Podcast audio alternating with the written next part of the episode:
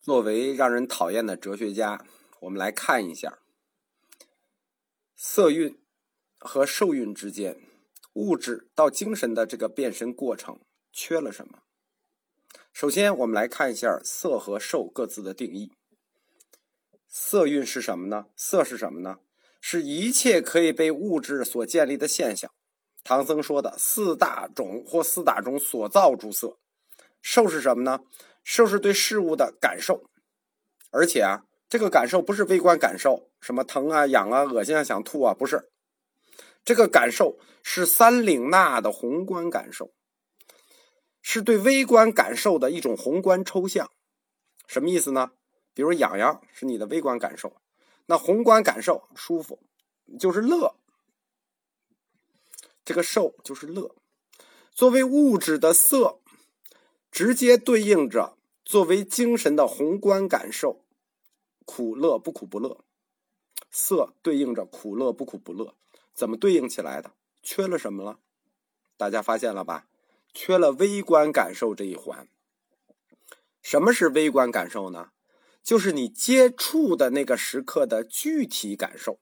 换句话说，缺了一个叫六根接触的过程。如果要把五蕴补完整了，其实它是六蕴，就是色触受想行识，不是色受想行识，是色触受想行识。触或者说接触，它是从六入开始的，是从六入进去的，就是从六个器官接触入进去的。虽然这个接触是瞬间就脱离了，摸一下就走，看一下就走，瞬间脱离，但是这个瞬间的接触时刻。无法否认吧？你很难否认这个这个瞬间接触，懂了没有？别看这个接触的瞬间时间很短，但它的性质太重要了。色到底是不是空？物质到底有没有？这瞬间接触的性质在说这件事情。你接触的是什么？你接触的是精神还是物质？如果你接触的是物质，那佛教。哲学体系理论就站不住了。如果是精神，那色在接触的过程中，什么时候被打断腿了？色变成精神了。色是物质，受是精神，中间的这个触就是物质和精神交界的那个界面，是交接线，是佛教到底唯物还是唯心的关键。可以说这一点啊，佛教到了现在。它是既无法承认也无法否认，就是这个物质和精神的交界地方到底是什么？他说不清。这就是为什么五蕴是一套一整套基于人活动的推导，明明是物质，一下就滑到精神上去了，问题就出在处这上了，因为处的性质问题。色受想行识中缺的这关键的处这一环，处在佛教里头它是怎么定义的呢？叫根净识三合合。什么叫根净识三合合？根就是认识器官六根，你身体里的眼耳鼻舌身意；净就是认识对象，就是相应的色声香味触法；识就是认识意志。这个处就是一个精神与物质的混合概念。就是认识器官加认识对象加认识意识，但是从六入的角度来看啊，就是有了六入就有六处，什么意思啊？你六入要入你的根呢，你就必须有这个处，就是六个器官的接触，而且这个处呢，六处它不是一个单一意识，这六处。是怎样通过器官的分别意识一直延续到第六意识呢？这事儿不好解释。为什么？因为我们说过，佛教没有化学和生物学的分析方法，它都是按物理学方法分析的。而且，六个器官的接触，就是六处所引起的意识。我们不说意识啊，说精神活动，就是说这六个精神活动，就是所谓的六识，它也存在一个定义上的问题。就是六个器官接触之后得到了这个意识六识，这个识这个精神活动是主观精神还是客观精神？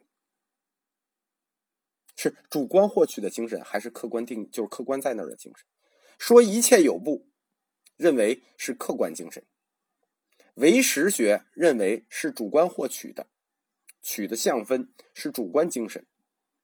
但是你不管怎么解释，在触发生的这一瞬间，认识器官就是这个根和认识这个对象就是这个境，他们的接触。你怎么都不能说成一个纯主观的产物，就这东西都没有纯主观的，这个接触的过程是客观的。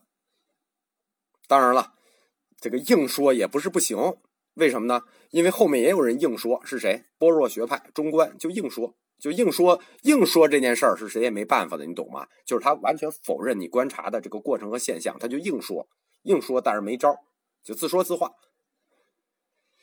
这种六个器官接触的过程，反映出来的实，可以说是一种主观性的。它不光是主观性的，它还受到认识器官和认识对象的制约。换句话说，根茎实，实要受到根和茎的制约和限制。你眼睛最后得到的意识要受到你眼睛去看和眼睛看的这个对象的限制，不然你这个识就没有。大家知道为什么般若学派要硬说了吧？他就要突破识受根和境的限制这个问题。识是精神，根和境属于色法，是物质。精神认识怎么能受限于物质呢？绝不能。般若学是绝不承认这点的。在般若学派里。尤其是中观，它有一个绝对逻辑，就是空的不纯粹，就是纯粹不空。所以，为了他们这个逻辑，他们就必须把触这个环节的物质性给打掉。唯识学他们的学理水平比般若学要高，所以他们对这个限制做了一种分类，说起来就比较通顺。般若学就有点硬说的意思了。因此，触。就是根茎十三合合的属性，就是一个唯物与唯心交界线上的属性问题，一个唯物与唯心交界线上的概念问题。如果你解释的时候愿意往这边偏，就相对唯物；你愿意往那边偏，就相对唯心。所以，最好的办法就是不提它。你提它，你就解释不透；提它，你就越解释越乱，对吧？无论你怎么补，总有一个窟窿。两种方法，一种方法是般若学派的硬说，还有一种方法就是无视。所以，传统佛教里头就是刨掉般若学派，其他的学派基本就是不提它，直接就跨到受，直接谈五蕴，不谈六蕴，就是色受想行识那个处就当没看见，一下就划过去了。好了，大家都满意了，这就是我说的佛教，他就用了。观察具体世界，通过具体世界的行为，这种唯物式的观察法和分析法，导致出了唯心的结论。所以说啊，东方哲学家的水平那真不是盖的。如果你这个不是特别严谨的定义去看这一环一环，你一下就绕进去了。我们在这里用西哲的方法来破拆佛教哲学里头五蕴。这种评价或者这种破拆法，就是没有对五蕴这个概念进行对错评判的意思，因为我们这里谈的是理论的纯粹性问题。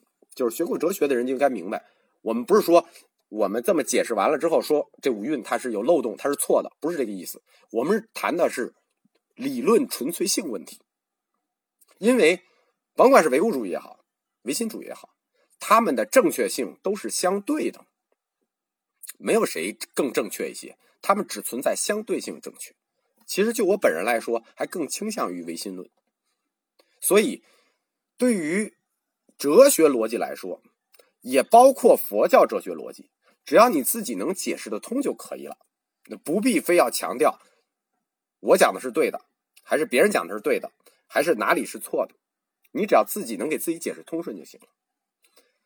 我们下一讲就讲五蕴这种对人的破拆方法，它后面隐含的逻辑要素是什么呢？因缘逻辑。